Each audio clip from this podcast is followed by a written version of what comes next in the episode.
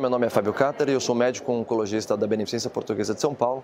Nós estamos no Congresso Europeu de Oncologia Clínica, a ESMO 2019, e vou falar um pouquinho sobre tumores gástricos. A gente teve dois trabalhos bastante importantes de eh, tumores gástricos localmente avançados.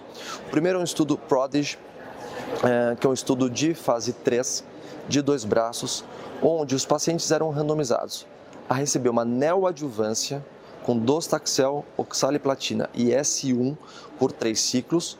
Esses pacientes eram então operados e depois eles recebiam apenas S1 por oito ciclos adjuvante. Então esse era o braço da neoadjuvância. E o outro braço, os pacientes eram operados imediatamente e depois iam para adjuvância com S1 por oito ciclos. Então esse é um trabalho para questionar neoadjuvância com um triplet, seguido de cirurgia com uma droga só, versus opera e faz quimioterapia adjuvante. Então, quem eram esses pacientes? 95% eram tumores gástricos, não eram junção, era estômago mesmo. E a maior parte desses pacientes eram estágio clínico 3, representados ou por T4 ou por N positivo. São 530 pacientes e o endpoint primário foi sobrevida livre de progressão em 3 anos. Nesse estudo, a sobrevida livre de progressão foi positiva para o grupo que fez neoadjuvância, com hazard ratio de 0,7 e um P de 0,023, mostrando justamente o benefício para pacientes que começam com quimioterapia. A sobrevida global, hazard ratio deu de 0,84, não foi estatístico, mas a gente está com menos de 30% dos eventos ainda. Portanto, quimioterapia neoadjuvante aumenta a sobrevida livre de doença do que os pacientes que são imediatamente operados, mas a pergunta é se a gente pode descalonar o tratamento adjuvante para uma droga só, eu acho que ainda é precoce. A gente sabia que, pelo estudo o ACTS eh, japonês, que S1 adjuvante depois de operado proporcionava um hazard ratio bastante semelhante ao, ao Xelox, capecitabina com oxaliplatina do Classic Trial. Ficamos naquela dúvida se uma ou duas drogas na adjuvância. Entretanto, quando a gente faz a avaliação dos estágios clínicos 3, que é justamente a maior parte desses pacientes do PRODIGE, você vê que uma droga só é inferior.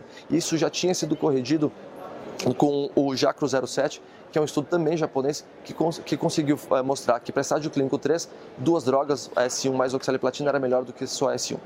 Portanto, uh, é um estudo de. A gente não tem S1 no Brasil, mas é um estudo de conceito. Bom, então, e falando de um segundo estudo, então, o Resolve, que é um outro estudo uh, chinês de fase 3 também para pacientes com câncer gástrico localmente avançados. Nesse estudo de fase 3, os pacientes então eram randomizados para três braços. Um primeiro uh, braço que os pacientes faziam cirurgia e adjuvância com Xelox, capestabina com oxaliplatina. Um segundo braço, onde os pacientes eram operados e faziam SOX, que era S1 com oxaliplatina. E um terceiro braço, onde os pacientes faziam SOX neoadjuvante por três ciclos, eram operados, e depois mais cinco ciclos de SOX. E aqui a gente tem várias perguntas implícitas. A primeira é se capecitabina é não inferior ao S1 na combinação com oxaliplatina na adjuvância. E uma segunda pergunta se neoadjuvância é melhor do que fazer a adjuvância. O endpoint primário desse estudo foi sobrevida livre uh, de progressão em três anos. Uh, o N foi de 1.022 pacientes e uh, eh, 62% eram gástrico, 36% junção, então diferente do estudo Prodigy, que era basicamente pacientes com câncer gástrico. Uh, e nesse estudo só entravam pacientes T4 e N positivo, ou seja, era uma população extremamente localmente avançada. Tá?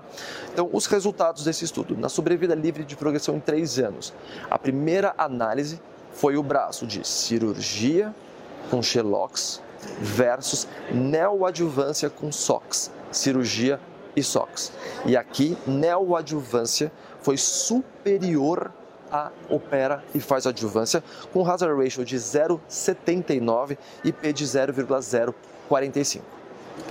A segunda análise de sobrevida livre de progressão foi dos dois braços de cirurgia adjuvância. Então, para responder se capestabina pode ser não inferior ao S1, e a resposta é isso, capestabina não foi inferior ao S1, hazard ratio, uh, desculpa, a, a sobrevida livre de progressão foi de 54% para Xelox e 60% para SOX. Então, mostrando que capecitabina não foi inferior a uh, S1. Então, quais são as conclusões dos autores? E quem discutiu foi justamente o Albatran, que é o, o, o primeiro autor do FLOT 4. Na, todos esses estudos são asiáticos. Então, aqui é, eles consegue, você consegue, a partir desses estudos, talvez é, fragmentar um pouquinho a conduta no Oriente. Então, para pacientes, por exemplo, com estágio clínico 2, talvez você precise operar e fazer tratamento adjuvante com apenas uma droga. Para estágio clínico 3, você vai precisar de duas drogas. Aí você pode fazer neoadjuvância ou fazer adjuvância com duas drogas. Mas para pacientes com estágio clínico 3 bastante avançados, tipo T4, gânglio e gânglio positivo, eles recomendam fortemente iniciar pela neoadjuvância. E justamente ele contrabalanceou com o que é feito na Europa, na, na Europa em especial, e falou: não, na Europa não tem o que discutir. A gente com T3, T4, N positivo, a gente faz float vezes 4, opera e faz float vezes 4. Então, então, ele meio que fragmentou as condutas entre o, o Oriente e o Ocidente, clarificando um pouco, deixando um pouco mais básico para aquilo que a gente faz no Ocidente, até porque a gente não tem o S1.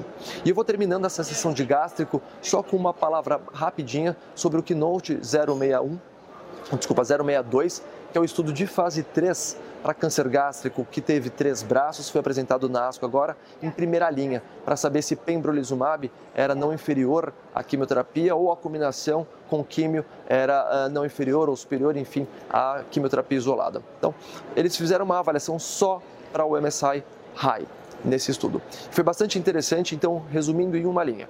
Para quem tem CPS maior do que 10, independente de ser MSI high ou não, fazer pembrolizumab não é inferior à quimioterapia. Entretanto, para quem é MSI high, você tendo um CPS maior do que 1, o seu hazard ratio já é 0,29, totalmente estatisticamente significante. Portanto, para MSI, high, tendo CPS maior que 1, pembrolizumab é a opção dos autores. É isso aí que eu tinha para falar sobre câncer gástrico por hoje. Obrigado.